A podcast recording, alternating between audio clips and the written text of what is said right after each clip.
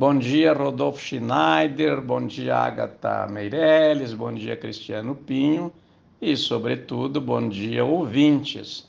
Hoje nós vamos falar de marketing, marqueteiro e palavras de domínio conexo. Vem aí as eleições presidenciais e esta palavrinha, marketing, e esta outra, marqueteiro, são decisivas para as eleições presidenciais, porque mudou. O candidato não é mais apresentado apenas como aquele que defende boas ideias, tem um bom programa de governo, a partir dos anos 50 nos Estados Unidos, quando Eisenhower é, contrata a primeira empresa para fazer a sua campanha, porque ele, apesar de vitorioso na Segunda Guerra Mundial, ele chefiou as tropas que invadiram a Europa e derrotaram a Alemanha. Ele não tinha muito jeito para falar em público e para fazer a campanha dele e, e, e, explicar o seu projeto de governo. Então, ele chamou uma empresa que o ajudasse nisso.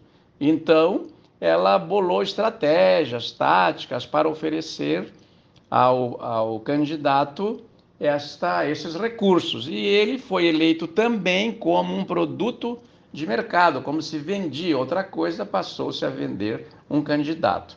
No Brasil não pegou muito isso, porque veio o ciclo militar pós-64, não havia eleições presidenciais, os presidentes da República, todos os generais pós-64, foram eleitos pelo Congresso.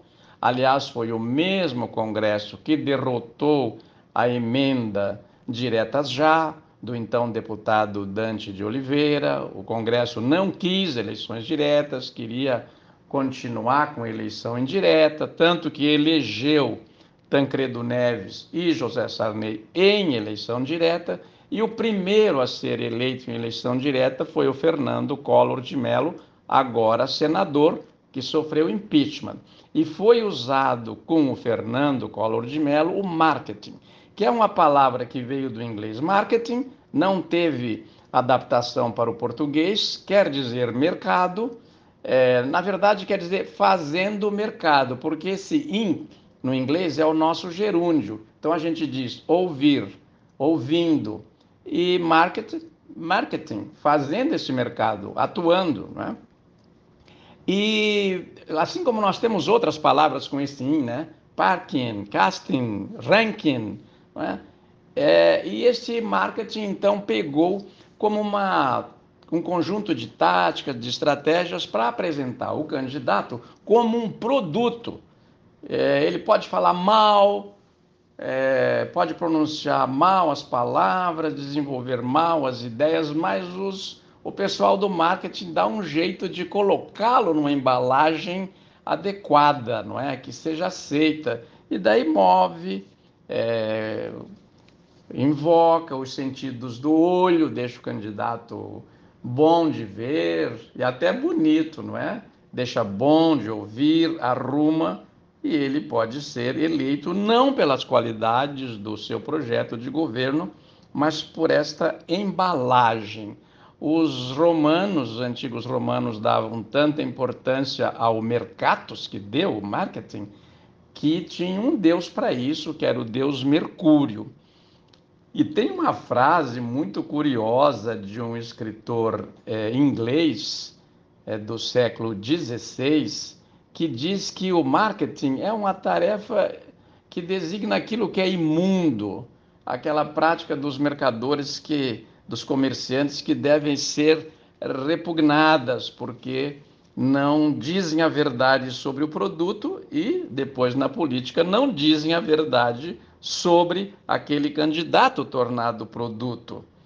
E a palavra já existia no século XII, então market é, tem 800 anos, mercatus tem mais de 2 mil, e mercado tem a idade da língua portuguesa, que é um pouco mais de 800 anos.